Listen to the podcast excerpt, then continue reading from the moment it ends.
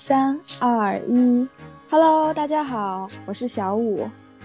大家好，我是小鱼，欢迎大家来到我们的播客 I'm OK。I'm OK。So，我们之所以想要开启这档播客，是因为我们受到了一些鼓舞和鼓励，也是有一些契机，所以我们想开始尝试一些新的东西，也开始尝试慢慢的往外输出一些我们自己的观点和想法。嗯，是的。刚刚小五有说到一次契机之下，我们想要录制播客，这个契机我觉得会让我们永久的坚持下去。当然了，在这个过程当中，也希望我们的听众朋友们给我们一些建议，让大家能够更多聆听到主播小五和小鱼的心声之余，能够听到更多人的声音。是的，嗯，我们也欢迎大家的反馈，然后希望我们呃能坚持下去。那今天刚好是圣诞节。小鱼，你今天还有昨天是怎么过的呢？今天是圣诞节，哈，说到昨天，昨天看朋友圈，很多人都在说收到了平安夜的苹果，那我自己也打开了网站，本来想着说也能够送自己一个平安夜的苹果，后面想一想，最近这个疫情，呃，有点不太安全，所以还是放弃了这个选择。今天早上一开始打开我的手机，看到好多人都在发。圣诞节快乐这个消息，其实我也是从圣诞节快乐这几个字当中才感受到了圣诞节的氛围。说实话，比起往年，我觉得今年的圣诞节还是很冷清的。小五，你觉得呢？是的，是的，嗯，我可能是过了一个我可能近几年最好的圣诞节，因为，嗯，我跟我男朋友经过长时间呃异地跨国，然后终于今年团聚了，所以就刚好。过了一个属于我们两个人近五年来最棒，应该是我人生中最正式的一次圣诞节。但是说到现在的当下的情况，真的就是，嗯，感觉到呃环境确实是比较萧条的。像我们公司是在对疫情放开之后，我们就像白领一直居家办公嘛，所以其实就很少出去。然后又因为圣诞节的原因，因为呃我男朋友他是天主教徒，所以圣诞节对他来说特别重要，所以我们就决定说我们。保护好自己，去买一些超市采购一些东西。然后我们住在郊区，是坐了很长的地铁到市中心去了一家商场，还是我们这边非常繁华的商场，买了一些东西。但是那个商场平时你知道的，你知道我们俩平时逛街什么情况。然后那天超市里的人非常少，就不要想说那些店铺都没有什么人。之前我们需要排队那些网红餐厅。完全都不要排队，因为人都太少了，所以心情是非常复杂的。然后我们两个，呃，买完东西之后，因为想避开那个地铁的高峰期嘛，被迫必须要在商场多待一段时间。本来没有想要，呃，在商场吃东西，因为觉得这个时候在外边堂食简直非常安全，对，太危险了。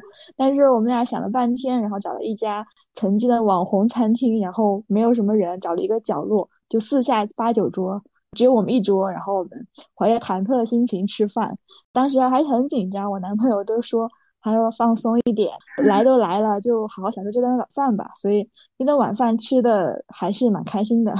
嗯，你刚刚说到商场，我又想到了我，呃，我早上有刷这个新闻，有看到了我们以前确实很繁华的一些商场，现在虽然也还是有一些驻唱商业。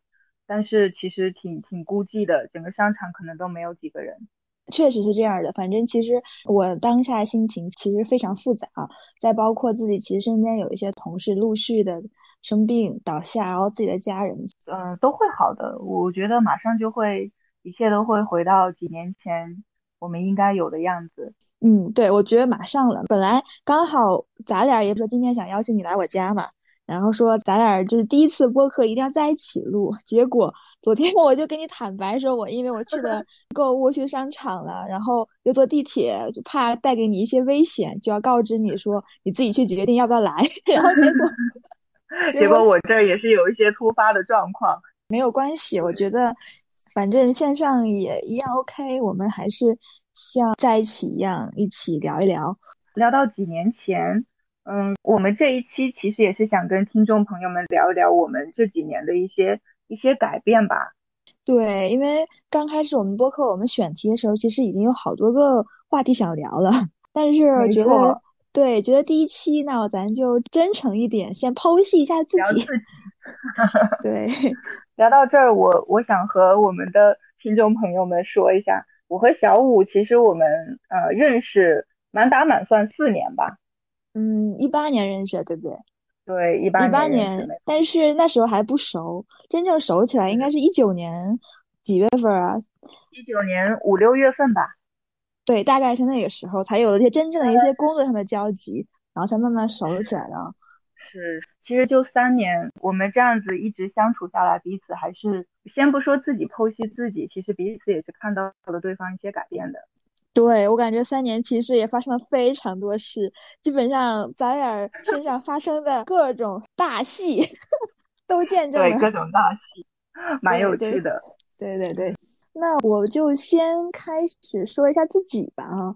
因为说到我们认识，其实就是刚好认识那个契机，也是我毕业嘛啊，我是一八年毕业，然后入职，开始进行了一个从学生然后到工作身份的一个转变，所以其实这个变化其实对我来说挺大的。嗯，一八年经历了一段非常冲击的一段时时刻吧，你懂的，你你应该有知道那段时间。我我我懂我懂。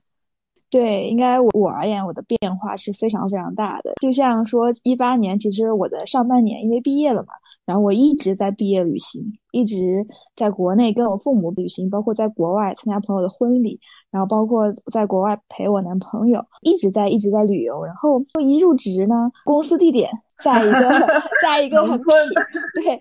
呃，说农村有点冒犯了，对不起。如果有我们的同事听到的话，就是确实非常偏远的一个郊区，我们自己自嘲说我们住在大农村，对吧？然后当时我入职，由于我们公司呃性质的原因，因为我们是制造企业，所以对于任何一个呃毕业生刚入职，都必须要去到车间里面去实习，去去学习。所以当时我就是一下子住在农村，然后进了车间工作，然后在车间呢。必须要穿那个特别的衣服，就会把要需要把自己包的非常的严实那种。所以我毕业之前我还呃上购物了好多那种包，你知道吗？非常好看的包，然后把很多化妆品啊什么都带着，然后去到了工作一看，哇塞，完全用不上，完全不需要。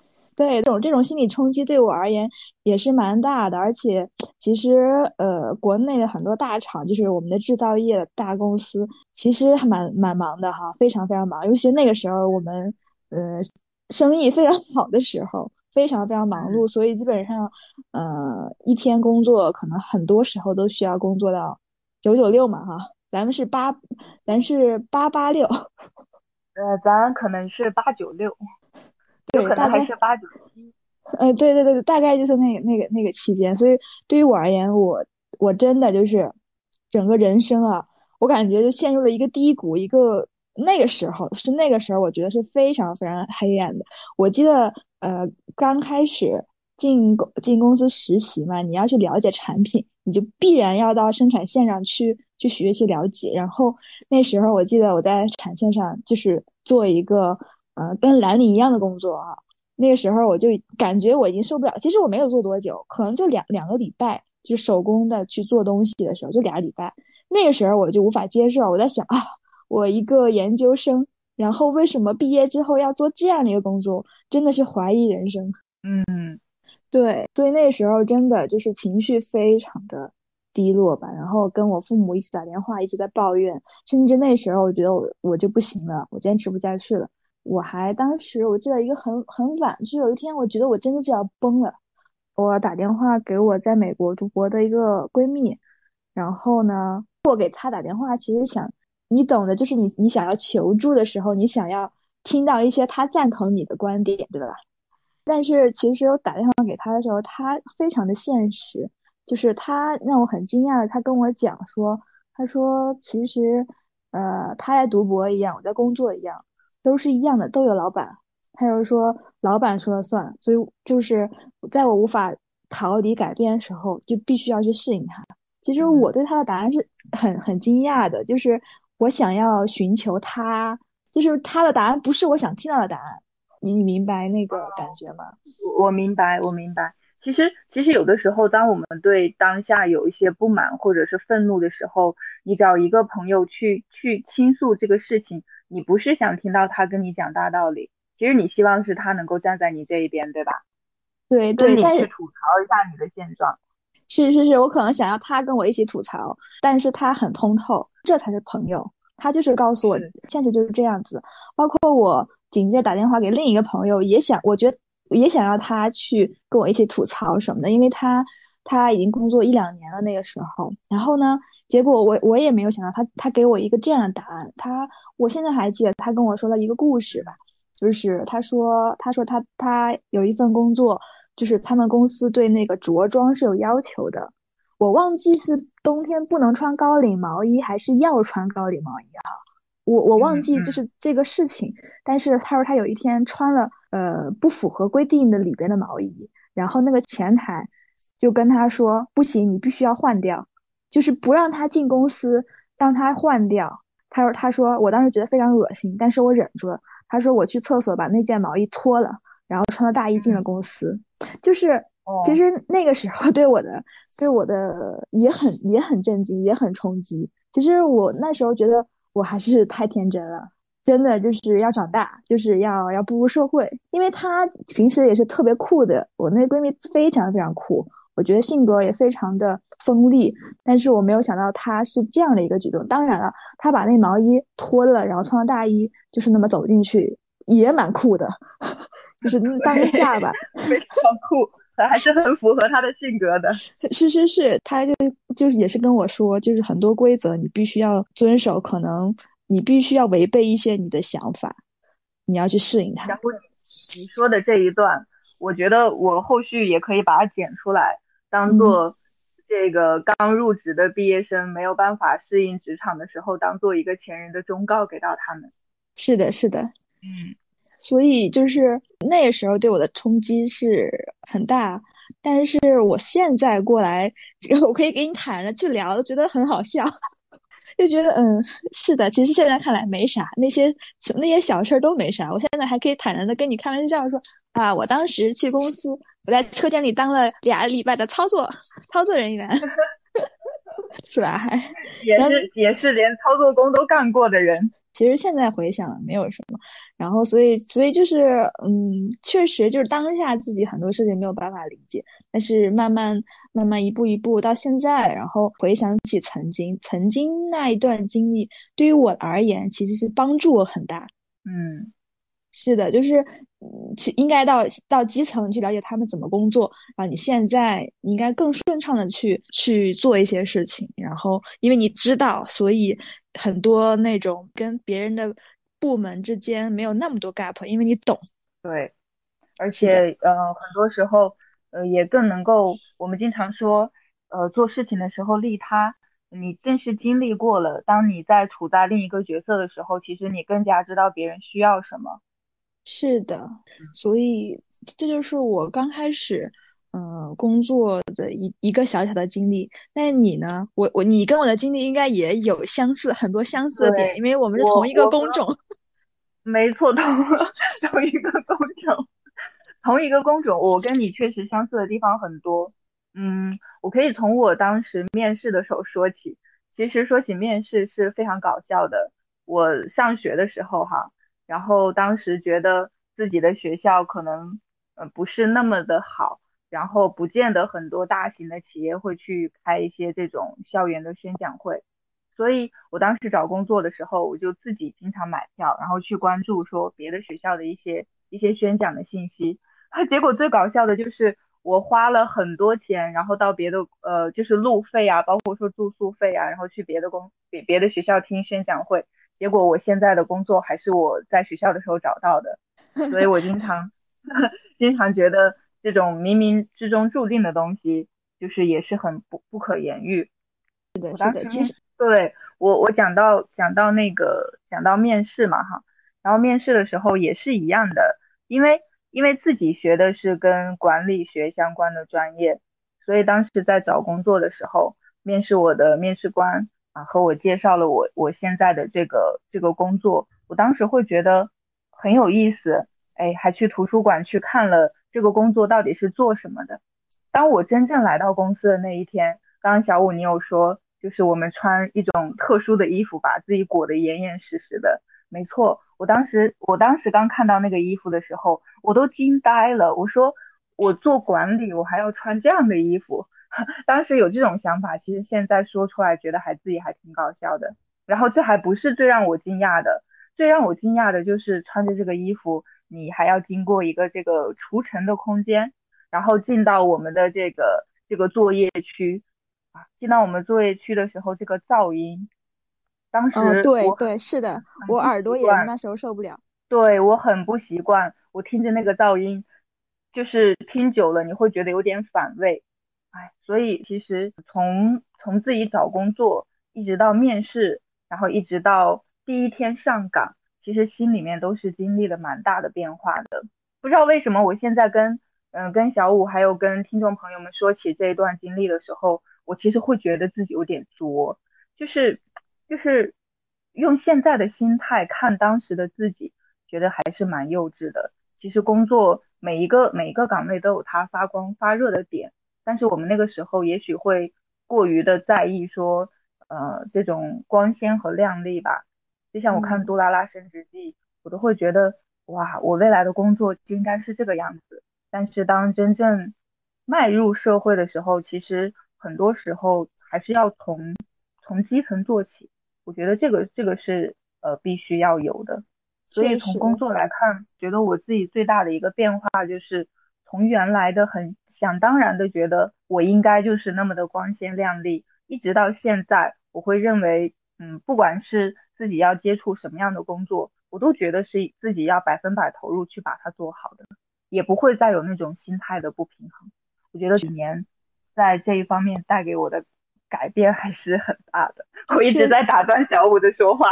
没有没有没有，我一直想我一直想插入一下我的评论，然后但是没有没有关系，就是我打断你了。就是其实我是想说，特别赞同你的观点，就是光鲜亮丽。就是我们每个人对工作都有一个幻想吧，因为就像我刚开始提到的，说我还买了好多非常 fancy 的包，然后我当时呃，因为我一七年。在国外做交换生，在那个买了一个人生中我觉得呃非常非常贵的包，就是为了 为了我工作准备的，然后觉得好马配好啊。当时我爸就说你买，但是其实现在我都没有用过几次，真的就是就是自己对那个，包括曾经上学的时候，可能天天化妆啊，把自己搞得美美的。然后自从进入到这个车间以后，我就真的再也不化妆了，就是当时。当时就觉得没必要，对吧？因为你把自己的包严严实实，只剩一个脸在外边，然后就没有必要了。而且那那化妆还会把那衣服弄脏。到现在就觉得，你说到你说到化妆，我又想起一个很搞笑的事情，就是就是我那时候刚毕业也是，就是肯定是会化妆，然后还会涂口红。有一天有一天我入职之后被我们领导看到了，我们领导就直接说：“小鱼，你你下次不能涂口红。”我说：“为什么？”他说口红上面会有一些物质，然后对我们的产品会造成影响。哇，那一刻我也是非常的无奈。是的，是的，所以就是就是你的你的想象和你和现实的对比，真的有可能天与地的差别。所以就是朋友们，就是不要 太多太高的幻想，对一个事情永远不要有太高的期望。也许你对他没有很高的期望的时候，他可能会给你一个惊喜。对你刚刚你说到的这个这个观点，我想到了前几天看到的一篇文章，文章当中有这么一句话，他最后总结的时候就说，嗯，你越想去追逐一个东西，最终你得到它的可能性越小。这个好像和我们平时听到的那些大道理，就是你既然想要它，你就要投入百分百的精力去做，看起来好像有点违背，但其实也不会违背，因为。你你能够百分百的去努力的去追逐这个东西，跟你为了得到它，你觉得必须要得到它的这种心态，其实还是不一样的。嗯，确实。就坦然一点，对对。然后又说到我咱俩刚开始，呃，工作那工种啊，其实我现在因为是跳槽了嘛，哈，我们俩现在不是一同一家公司，但是同一个行业，都是制造业。然后又说到另一个就是工作，就是跟光鲜亮丽也有关系，就是说。不同的岗位、不同的工作、不同的人去做，嗯，嗯，我也有很大的变化，因为其实每个人都有自己的，我们叫英文叫做 unconscious bias，就是无意识的偏见。就是其实你心里会觉得啊，就我刚刚想的，说我一个研究生，我我来去车间里去做操作工，其实那个是对他们不尊重的。其实这个是不对的。对，每个人的工作都值得尊重，然后对一个人的判断都不应该有这样的一个偏见，对吧？不能说你的工作就比他的工作高级。我们每一个人对这个社会都是有贡献的。所以现在呢，就是因为因为疫情的原因嘛，像我们公司白领全部都居家办公，但是蓝领一线的同事们。他们都必须要在工厂冒着一些被感染的风险，然后要坚守岗位去去生产。所以就是这个时候，我就觉得说非常的尊敬他们，因为我现在的工作也跟他们之间是非常紧密的，所以我每天也在询问他们的状态，然后我真的是非常的佩服。有时候会觉得说。呃，我不能庆幸自己现在可以居家，我只能说我更加尊重他们，真的，他们太棒了。所以，我觉得这也是我一个自己的变化，因为我刚入职的时候，确实心里面就是有那样的一个想法的。对，其实其实刚刚说到不同的工种，嗯，我们也也想到说，其实到现在，呃，我和小五我们两个人还一直在制造业。现在很多人也会在毕业的时候，或者是工作的过程当中，再去做很多的选择。有的时候大家会觉得制造业非常的辛苦，但是但是其实它就跟刚刚说的白领和蓝领是一个道理的，每个行业都有它都有它辛苦的地方在，但是但是我觉得可能是因为我现在也还处于制造业当中吧，我我自己个人还是认为制造业是非常的嗯值得锻炼的。嗯，我也觉得，就是有时候会觉得啊，在制制造业非常辛苦，非常苦。但是换句话说，给自己的锻炼，给自己的磨练，我觉得是一生中都非常受益的。包括我们现在，我们彼此的变化，一些性格的变化，都比较沉稳了。不像以前，像我一样，我像我爸妈经常说我太娇气。对，我觉得我现在好很多。其实从我从我一八年认识你，我没有感觉到你身上的娇气。嗯，其实那那个是有的，我已经被那两周的那个生活给磨平了，是吧？其实其实我自己是蛮幸运的，因为像我爸妈一直是非常宠我的，我是在很多方面是很坚强的，但是有些方面就是很作，你也懂得很作，也很受不了，其实都有，但是我现在可能还好了，随他去吧，就这种心态就可都可以接受。嗯，Let it go。嗯，我们继续说职场啊，就是因为我们的变化其实都是跟我们学生到非学生身份，对，就是我们我们从学校到职场的一个转变，其实发生了很多事情。再说到职场，其实就是像我刚刚提到的，就是说我当时是觉得非常非常委屈，然后所以打电话给我嗯那两个闺蜜。现在回头看，你觉得所谓的委屈是真的委屈吗？其实不是的，其实嗯。怎么怎么理解呢？就是当时我是因为工作上，呃，不仅是可能是因为做这个操作工我受不了啊，可能也有别一些别的原因，觉得自己特别特别委屈。然后呢，但我现在去回头看，那根本就不是委屈，我觉得委屈的事情比这个更大。是娇气，是不是？对，那就是娇气，那就是矫情。我现在去看，就是完全的一种矫情。现在就是释然了。还有一个点就是我们职场嘛，哈，跟跟学校又是另一个社会关系。然后其实我入职前，又一个前后对比很明显的是，不是我是我的感觉，就是入职前看那些办公室的那种电视剧啊，嗯，那种宫斗戏，觉得人际关系觉得特别可怕，然后我就特别害怕，因为我觉得我自己是一个非常非常傻的人，然后就没心没肺，就特别害怕，哇，万一。万一这个办公室非常复杂，人际关系特别复杂，出现了一群绿茶该怎么办？对，就是出现了一群这种，就是关系非常复杂，我觉得我没有办法去处理，觉得我没有心思去搞那些有的没的，然后我也不会。作为一个小白，非常的害怕哈，害怕这种我周围的周围这种环境。但是其实我对于我而言哈，就是。我两个公司，然后同事都非常的 nice，对，这就是我觉得起码从我入职到现在，我觉得我最幸运最幸运的就是我的同事们都非常可爱，非常 nice。那我第一家公司，应该说我们整个 team 吧，哈，从主管到我们 team 的同事来说，就是磁场吧，我觉得磁场非常合。然后我们有很多，呃，下班以后微信群里有很多聊的，不是聊工作，就聊七七八八的这种。反正我很喜欢这种氛围。那我到我现在的公司是完全另一个状态，但是也是吵的非常非常非常 nice。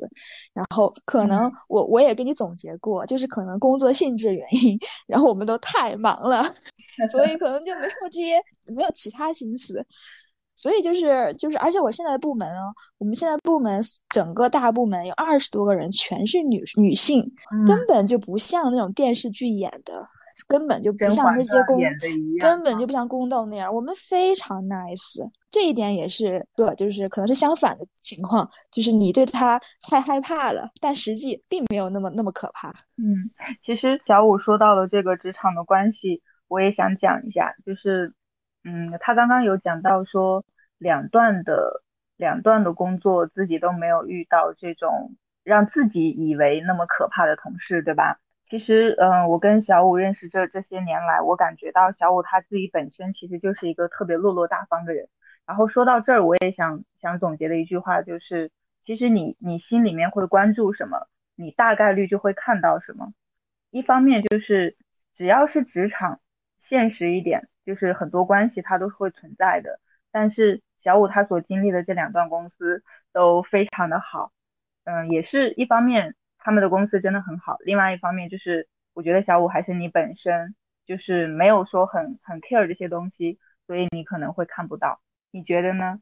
我觉得也许吧，也许这两方面原因都有。反正总结一下，可能就是仨字儿：太忙了，没时间。对，嗯，还有再再总结一句话，就是打铁还需自身硬。自己能力有了，然后关注到自己真正想要的东西，其实很多东西。我觉得我们也不用太去在意。嗯，确实。那继续讲一下你的经历。嗯，我的我的经历的话，其实，嗯，我我现在不是很想再去跟大家分享这种职场上的一些感觉。我想谈谈，我想谈谈我这几年恋爱观的改变。嗯，可以的。我觉得这段大家可能也非常喜欢听。没没有没有，就是嗯，跟大家也分享一下哈。我是大学毕业之后，其实有经历过这个让自己比较刻骨铭心的爱情。嗯，在在这个过程当中，我觉得，因为我们是大学同学，然后毕业之后也也可以说是我因为这个男孩子，所以我选择留在了我现在的现在所处的这个城市。直到现在谈起来，这个这个选择倒是也不会后悔，只是那个时候。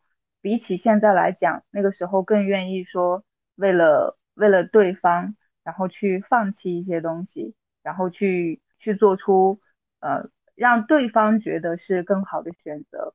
我我感觉那个时候的我在恋爱当中比较比较少关注到自己的声音，就是比较比较少问自己说你现在的这个选择，你想要待在这个城市，你现在所看到的这份工作到底是不是你所想要的？那个时候其实倾听自己的声音还是比较少的，我觉得就是恋爱脑，用用现在的看法就是恋爱脑。嗯，这点这点我赞同。呃，你赞同，但是但是其实这一段小五我都没有跟你讲过，对不对？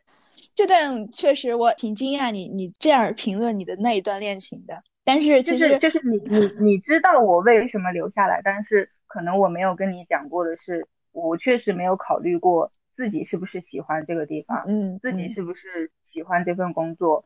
但真的就是因为对方，然后选择说就就留下来了。而且我我学的专业，说实话，我从来都没有，呃，就是在这样的工作，嗯，工作环境当中，但其实也是为了对方，愿愿意去做这个选择。就那个时候真的自己是是恋爱脑。那当然了，后续也是恋爱脑，有一些 也是恋爱脑的体现。但是，但是现在我感觉我自己跟以前不一样的，就是我会更多的关注到自己内心到底到底想要什么，就是不会不会再因为对方说觉得这样很好，然后我就傻傻的不再去问自己说这样自己是不是真的喜欢，然后就跟着对方一起去做这个选择。其实最终你会发现，你即便这样选择了，可能走到最后，你会觉得你为了对方，然后牺牲了自己想要的东西，所以你会从你会渴求从对方身上得到更多的回应。当对方没有满足你的时候，你就会觉得很难受。这样长期下去，其实是会有点有点病态的发展，然后两个人也不会也不会过得很好。就是通过我大学大学毕业之后的那一段恋爱，嗯，给给我最大的感受就是在恋爱当中，其实要要听从更多自己的声音，嗯，然后直到现在，自己虽然目前还是呃不不知道说如果有有遇到恋爱了，自己会不会有有所调整，但我觉得嗯应该是会有的。嗯，从我的观察来看，因为其实我是见证过你的恋情的哈，这几年，然后。嗯，我觉得尤其是今年你的变化是更大的。今年就是你可能完全，嗯，现在不考虑，我不知道你有没有真的不考虑哈。但是从我观察你的状态来说，你没有太多的去考虑这些问题。当然了，你也不拒绝，但只是说它没有那么重要在你的生活中。因为更重要的一个地方是你在职场上有成长，然后有所应该是一些成就，一点点进步。嗯，所以就是你现在注意力更放在了提升自己。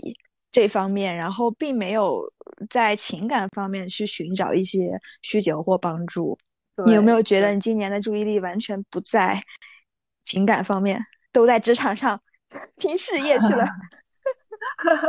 嗯，这个这个确实是，确实是因为，嗯，我我感觉就是要先去提升自己，我感觉这一点也是想要跟。小五还有想要跟我们的听众朋友分享的，不管是在工作中还是在生活中，一定要记得，像小五刚刚有讲到，他觉得他周边的这种关系都非常的简单，那也是小五他自己这个能力是很强的。那我觉得在生活当中也是一样，我们想要去吸引别人，首先还是得自身足够的优秀。对，就是要不断提升自我。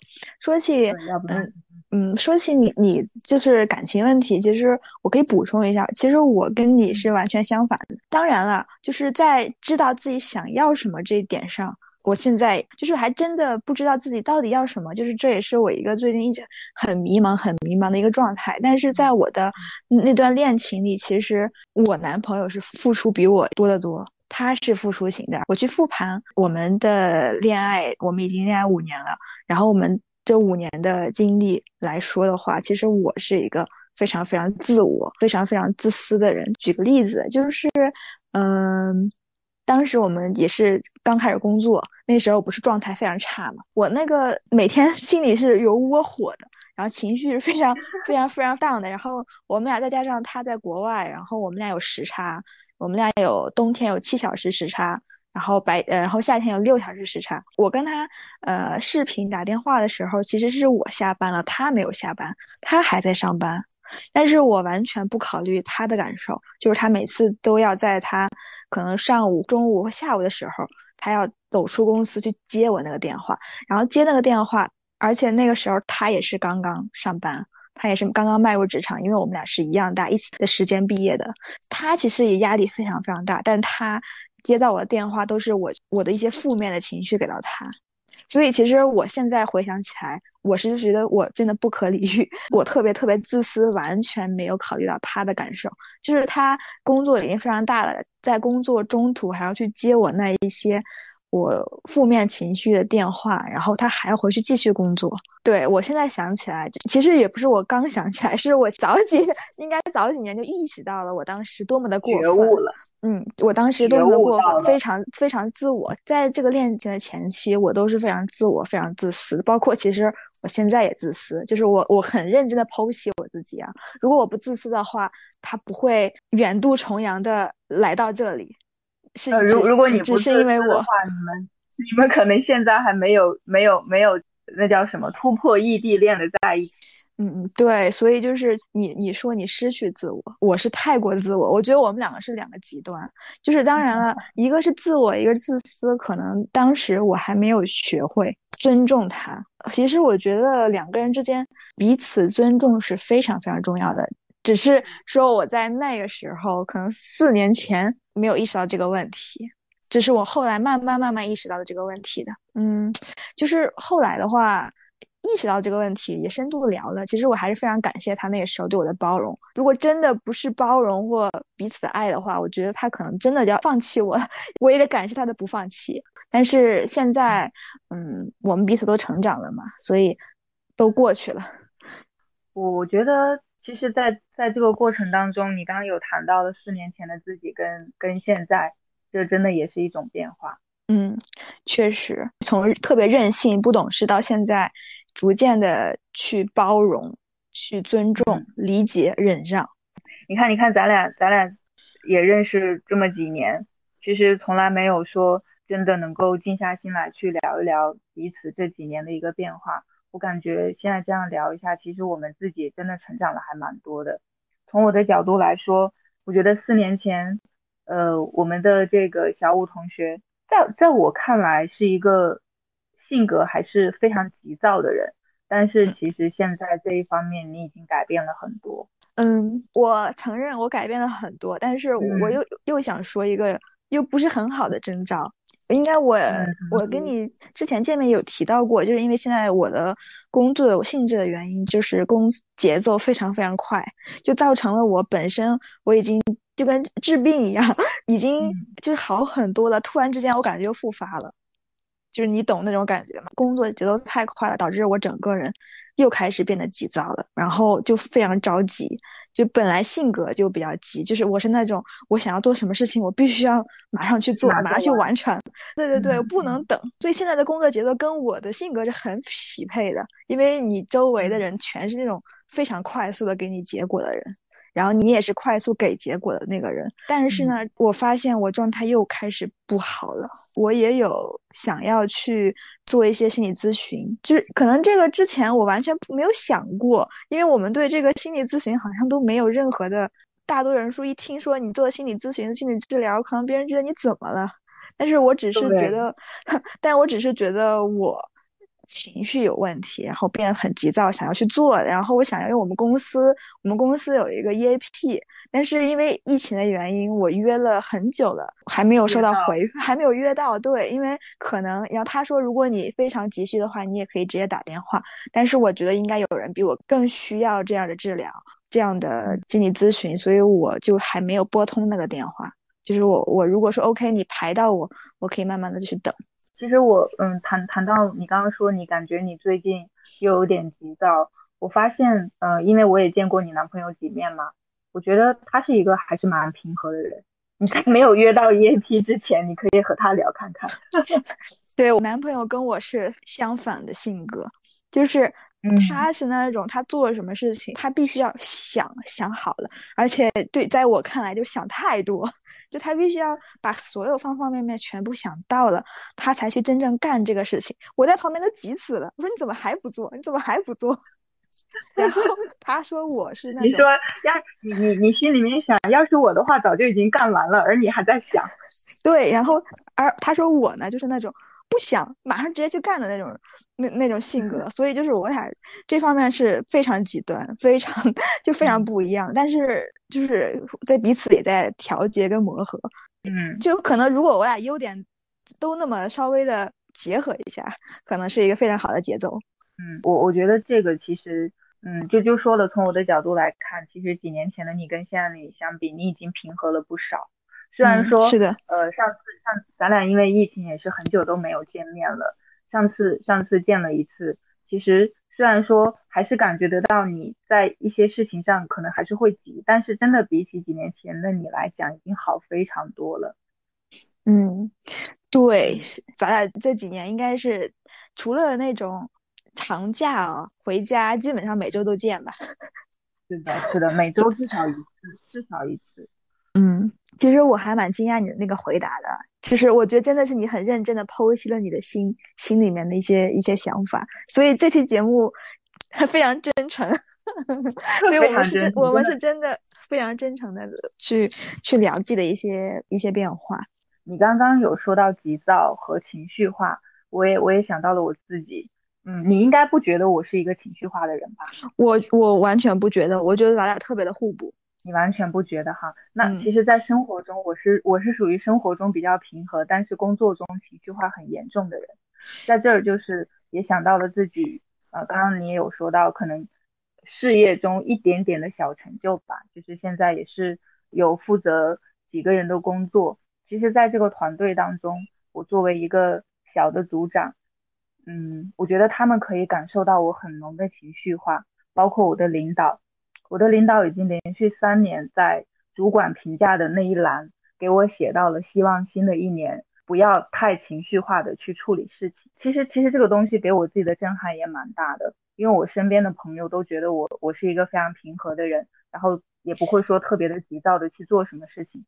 但是在工作当中的我跟生活当中的我完全相反的，我可以，呃，我可以因为说别人没有做好这件事情，或者是呃别人。呃，做这件事情没有及时的去完成，然后我就会控制不了我自己的情绪。然后当我说了一些话或者做了一些事情的时候，我会非常的后悔，我会觉得哇，糟糕，自己好像就是看文章当中的那个情绪化的女魔头。然后我会觉得我是我是这样的人。然后我有的时候跟我的领导在沟通的时候，也嗯，人家都说什么向上管理啊，然后呃怎么怎么地，我觉得我就是属于那种。用用领导的话讲，就是太刚，不懂得沟通的这种艺术。其实这一点，我觉得小五虽然是我很好的朋友、很好的闺蜜，但其实你应该也都没有感受到我身上的这一点。对我，因为我跳槽已经两年，跟你不是同事了。然后以前在前一家公司，咱俩也不是同一个部门的，所以咱俩应该工作是其实际上是没有交集，没有什么真正的交集的。所以确实我没有感受过你工作的状态。但是从我来看，你是对自己非常有要求的，所以你的工作应该是在我看来干得非常漂亮的一个人。很有可能就是有点把你自己的完美主义者带给了其他同事，有没有这样的？硬硬要。对，就是把自己的想法硬要强加给别人。就是说，我对这件事情的看法是这样的，然后我会觉得我的一定是对的，然后我去要求说别人也一定要是这么认为的，而且别人也一定要是从心里这么认为的。所以我会我会发现我的这种方式本来就是有问题的。就刚刚聊聊到说急躁和情绪化，嗯，我我我觉得咱俩也是属于意识到了现在自己有这个自己的问题，嗯，但就是很难控制。对，意识到了很难控制，但是总比都完全没有意识到要好。所以等到下一次我们可能在聊到变化的时候，在这个点上我们会有更多不一样的感受。可是现在我们好像都没有把这一方面控制的说特别好。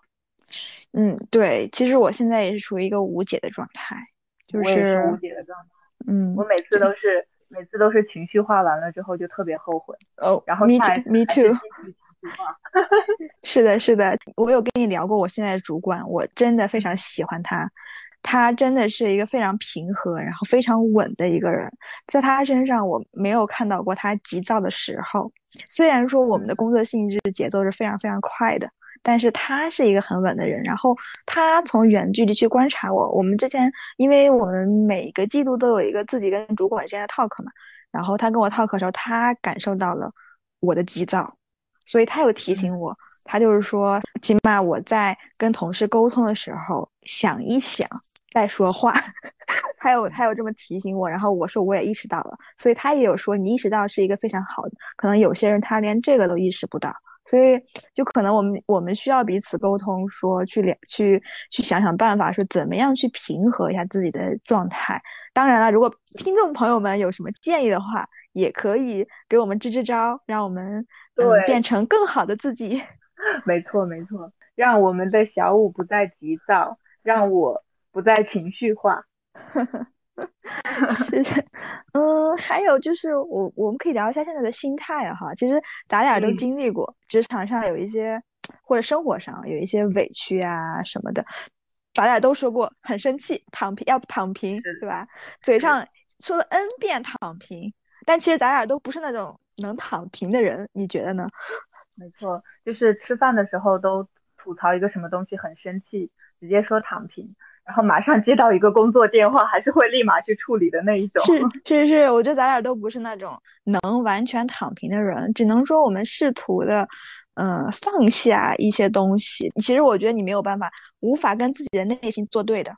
对，是的，其实我今年的变化，我觉得更多可能是呃身体上的变化哈，就是因为今年我不是开始健身了嘛，就我有没有告诉你我为什么要开始健身？我好像没有跟我说过。就是因为我平时呃虽然不胖哈，我曾经运动员，然后所以我身体应该是说还是有一些肌肉比较结实那种。然后今年年初的时候，我就是突然照镜子，我发现我自己浑身赘肉。当然，那个赘肉也在你看来也不是胖，但是跟我曾经的我对比，我就震惊。我真的是，我真的是震惊。我觉得天呐，我自己为什么会变成这个样子？哦，我真的是受到了那种暴击，万点暴击，就是好像是第一次看到自己的身体一样。然后我就觉得我没有办法去接受了，所以我就决定要去改变自己，然后从健身开始。从运动开始，我开始健身完全是那种佛系健身，你懂的。你从你你都没有见过我节食，因为咱俩每次每次去吃东西，我都吃一大堆，然后什么都不忌口，该吃什么都吃什么。那我唯一的一个变化就是我迈开腿了，嗯，应该是从今年三月四月开始正式的开始进入健身房的。我是坚持每周，当然这个也不是说每周一定的，就是大概啊，每周一节私教课，然后两节团课。就是一周上三节课这样子的，然后有些时候，呃，没有去上嘛，比如说是生理期呀，或者是一些假期回家的假期没有没有运动，但是大概率上还是坚持了运动的。大概已经在呃两个月前已经瘦下十斤，已经瘦到了一七年那个时候状态。其实我体重是没有降回到一七年那个状态，但是因为你健身长肌肉了。所以你的外形看起来是跟那个时候是差不多的，就所以是今年我的一个小小成就感，就是说我没有放弃自己。这一点我可以作证，这一点我可以作证。当然你运不运动，我我是不知道，但是逛街买衣服的时候，我是看出了效果的，效果是非常明显。对，所以这也 是非常明显的。现在我看到了效果之后，我就是一个正向激励，就想让自己变得更好。所以就是我觉得坚持运动还是就是那些流过的汗水不会辜负你。包括去年跟今年在同一个医院去体检嘛，同一个时期去体检的那个体检报告上面的数字，我当然了那个时候我非常忙，然后状态特别不好，然后在搞装修，所以一天都没有怎么喝水，非常劳累。所以那个时候我的体检是非常多那个。指标是不达标的，对。然后我今年没有一项指标不达标，而且同一个那个的话，我的那个腰围比去年瘦了十二厘米，哇，十二厘米。对，然后我还跟我的教练讲，我没有付出很多的努力，其实我唯一付出的就是坚把它做成一个对，把它做成一个习惯去坚持运动。那现在因为疫情的关系。就是很多人也去健身房，但是我跟我男朋友还是决定说在家里去运动。当然了，可能没有健身房来的那个效果那么猛啊，直接举铁。但是家里面有一些东西可以去稍微的健身一下，现在已经成为一个习惯了。我觉得其实我今年最开心的就是我养成了运动的一个习惯。对，其实其实对你来讲，现在已经无关说是可以说是一直都健身，一定要让自己变瘦啊。然后或者是什么的，其实它一直都不是你的目标。对，那到了现在为止，你能够养成这个运动的习惯，我觉得真的是非常不错的。对，就我自己就是那种我想法很多，然后我开始一件事情也很容易，但是我坚持下去很难。你有没有？你就从你对我的观察来说，其实我有很多想法，我想做很多事情，但是就是我一个事情可能做几次就没了，没有然后了。但是起码健身这个事情让我觉得，OK，我是有一些改变的。我做一个事情，我是可以坚持下去的，不是那种三天打鱼两天晒网那样的人。对，所以是给了自己一点点信心。就运动这件事儿来讲，我确实是看到了你的变化。对。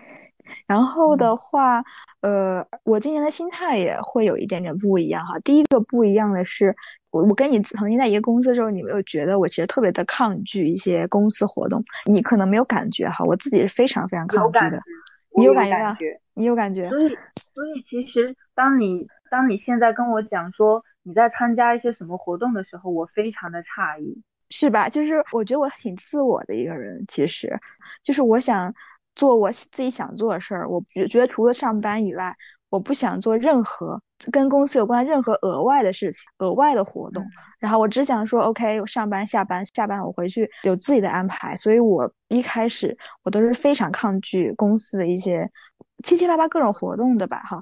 但是今年的话，就是我只是觉得，嗯，想打开自己的眼界，拓宽一下自己的可能性，包括我们提出来我们自己来做一个播客也好，然后我都想去尝试一些新的领域。所以今年的话，我也是因为我男朋友的关系啊，我是自学了对外汉语的那个一些课程吧。呃，第二个就是说，我去挑战了一个新的身份，就挑战了一下我们的那个年会的主持人。对，我觉得这一点真的是让我非常出乎我意料的。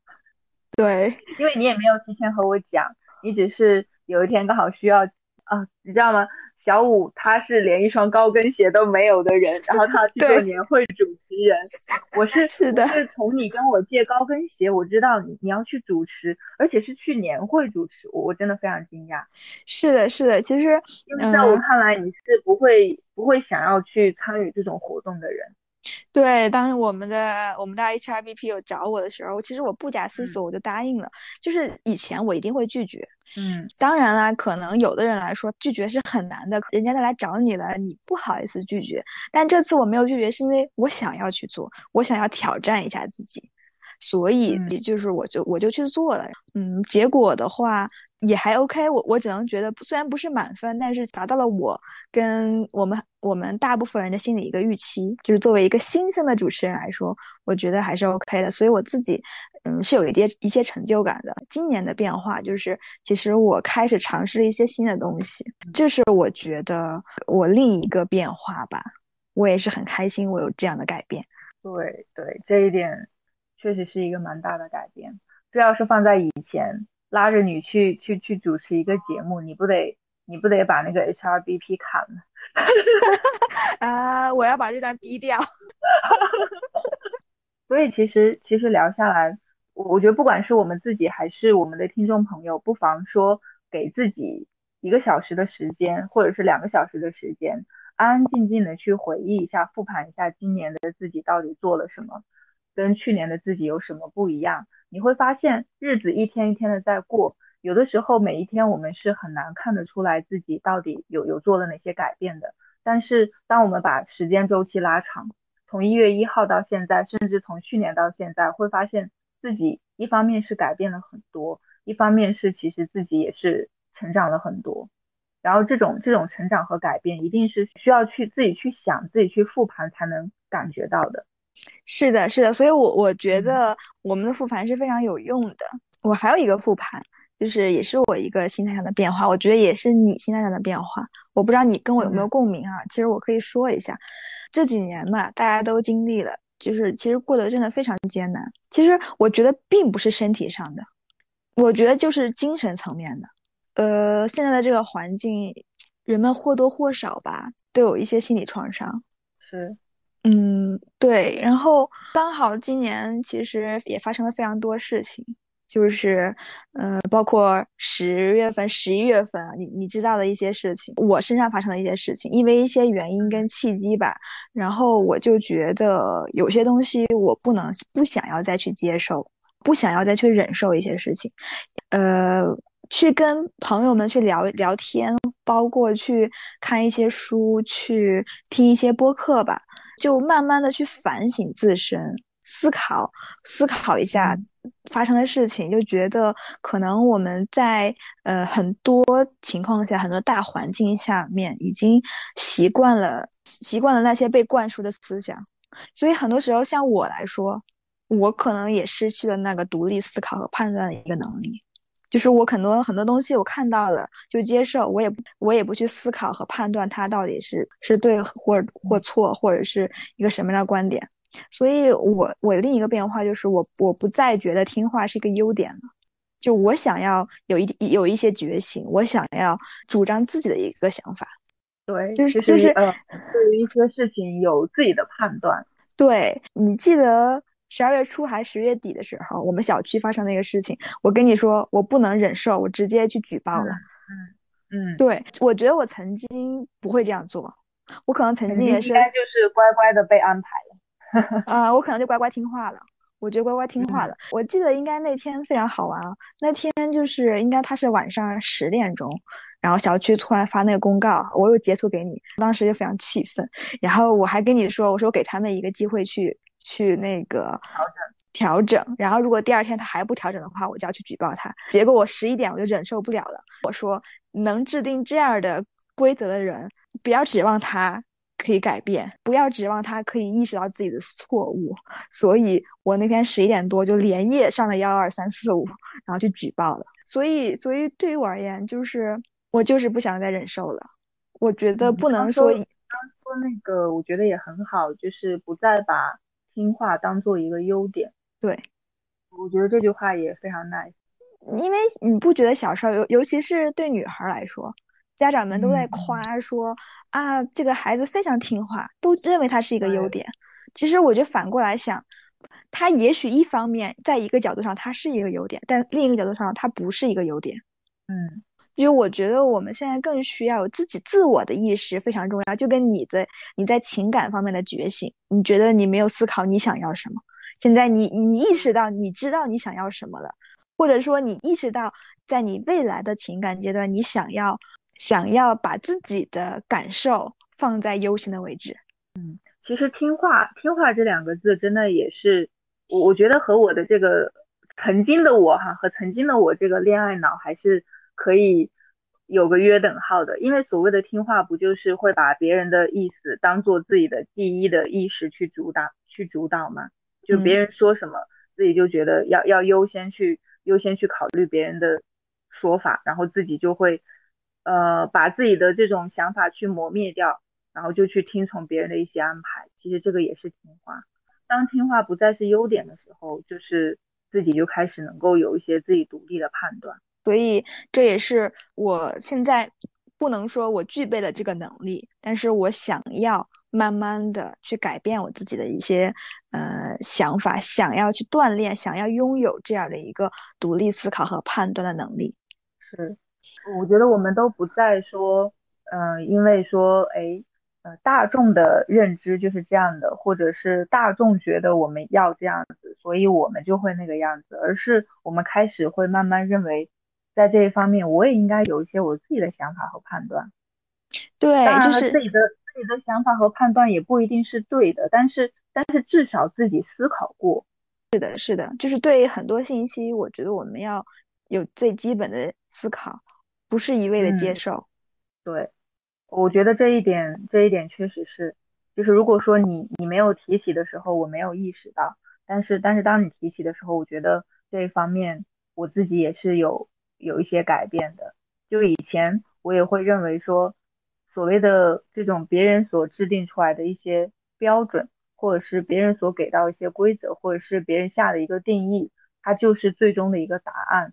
嗯，那我们可能就要遵照这个去做，而缺少了去探究说这个东西它本身到底对不对，甚至是说有很多东西它本身就是错的。而现在的我们其实是更能够去。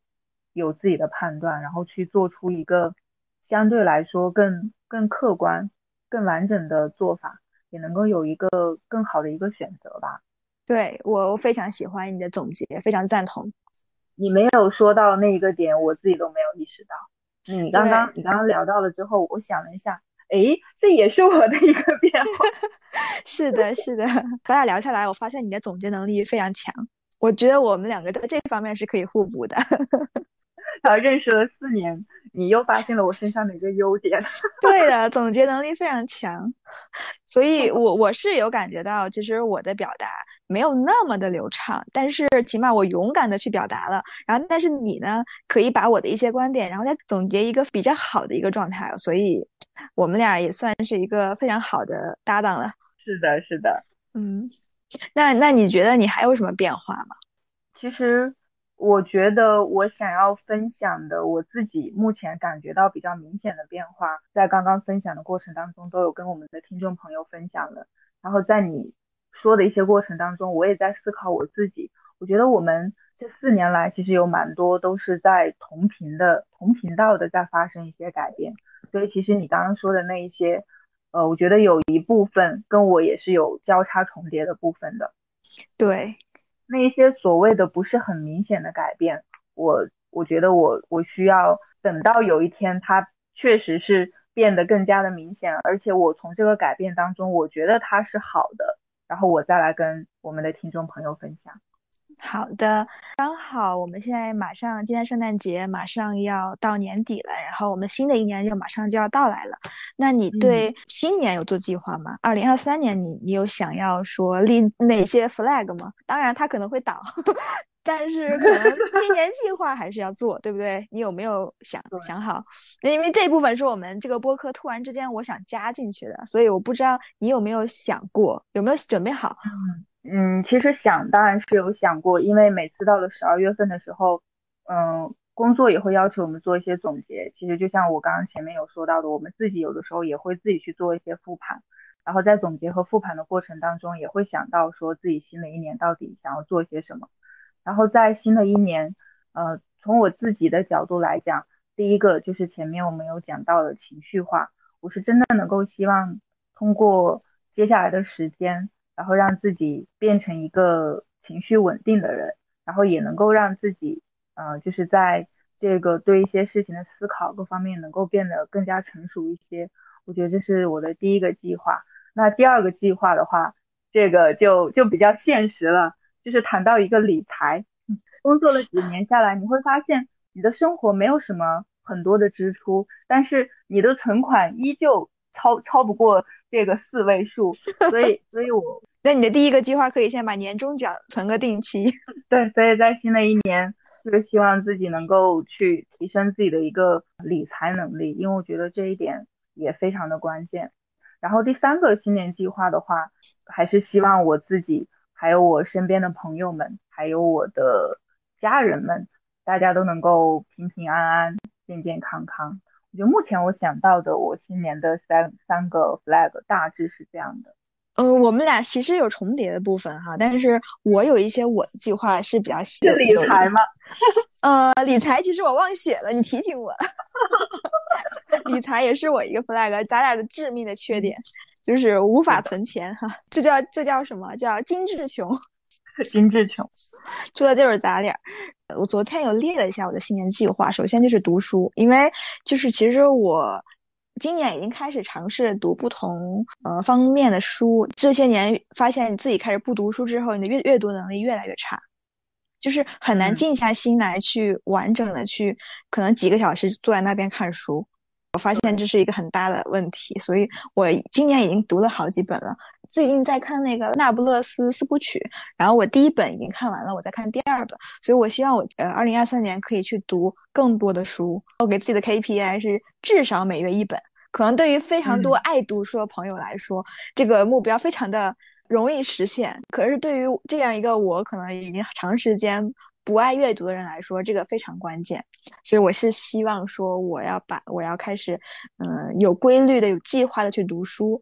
然后第二个就是我想提高我的语言能力，就是因为我现在目前的工作也是需要的。就是生活的一些用语还 OK，但是在职场上的一些工作上面的英语能力还是比较弱的。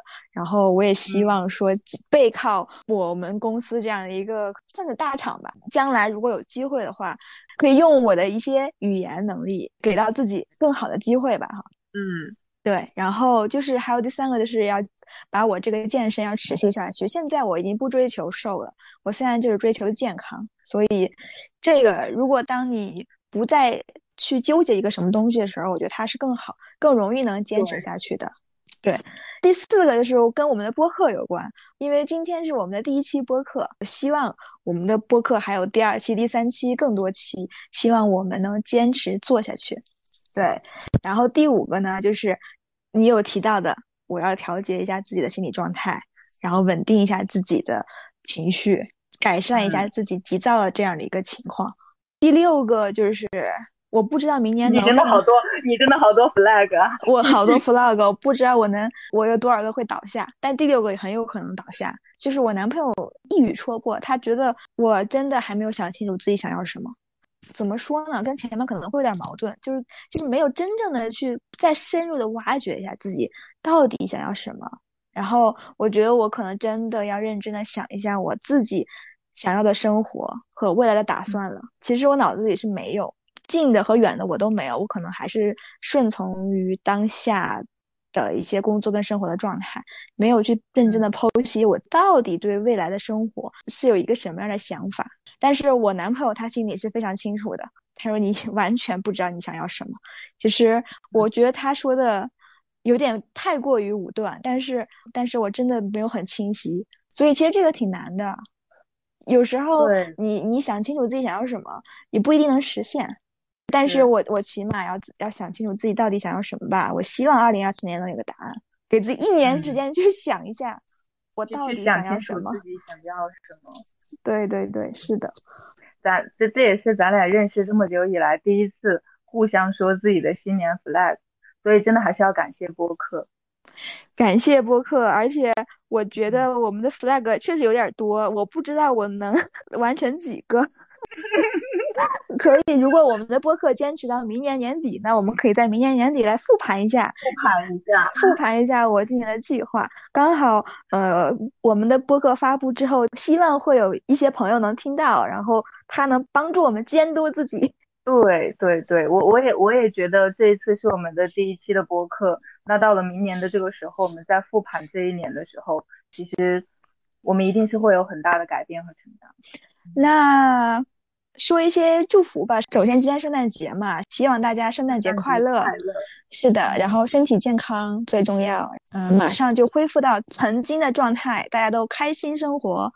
嗯，我呢，我就希望我们的听众朋友都能够平平安安、健健康康的。我觉得这个就是我最大的祝福，也是我最大的愿望了。好的，那我们今天的播客就到这里，我们下次再见。我们下次再见，拜拜，拜拜。